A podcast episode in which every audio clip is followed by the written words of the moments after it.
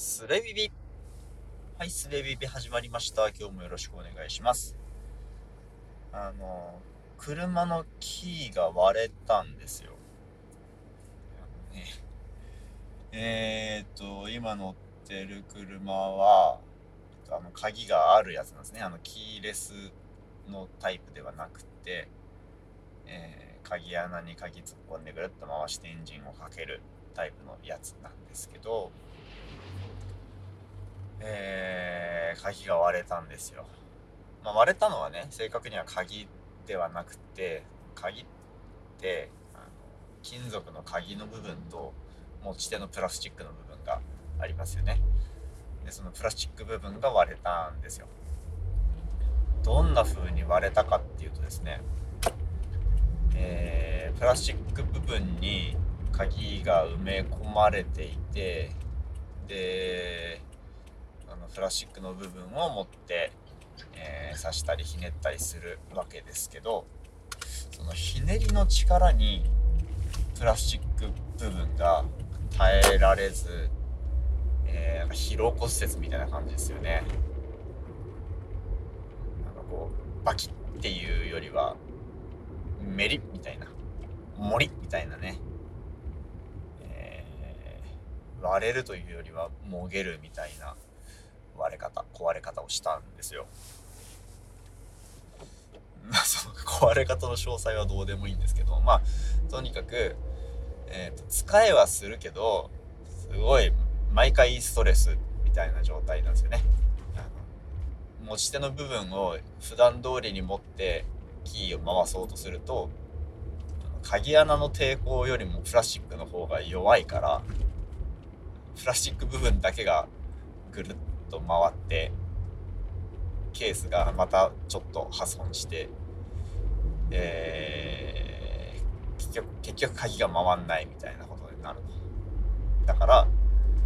プラスチック部分のできるだけ、えー、鍵に近い方というか、まあ、鍵の鍵のね力ひねりの力がかかる部分を、えー、ぐっとつまんで力を入れてつまんでそれで回すというしてるんですけど。まあめんどくさいですね。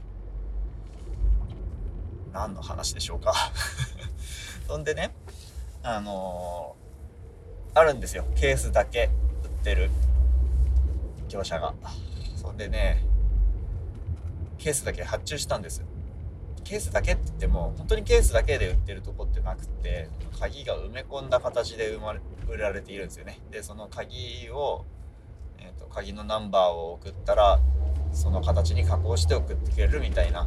えー、サービスもやってるんですけど、まあ、今回鍵部分壊れてないし、えーと、と鍵の加工はしてもらわんでよかろうということでまっさらな金属の棒が刺さった鍵になる前の棒が刺さったプラスチックのケースを発注したんですよ。ブランクキーと呼ばれるやつらしいんですけど。で Amazon で売っててね。Amazon で発注して届きまして。よし入れ替えるかと思ってね。前の鍵のケースを、えー、まあ、もう壊れてるんだから破壊してもいいんだけどネジでできるだけとりあえず丁寧にね開けて。で鍵だけ入れ替えようかなと。新しいキーの方にね。鍵だけ入れ替えようかなと思ってたところですね。なんとキー部分はプラスチックに埋め込まれてるんだってことがその時分かったんですよね。プラスチックの、えー、持ち手の部分は上下2つに、えーと、分かれてて、まあ、それ鍵を挟み込むような形で、うん、と作られているんですけど僕はねその鍵部分をプラスチックの2つの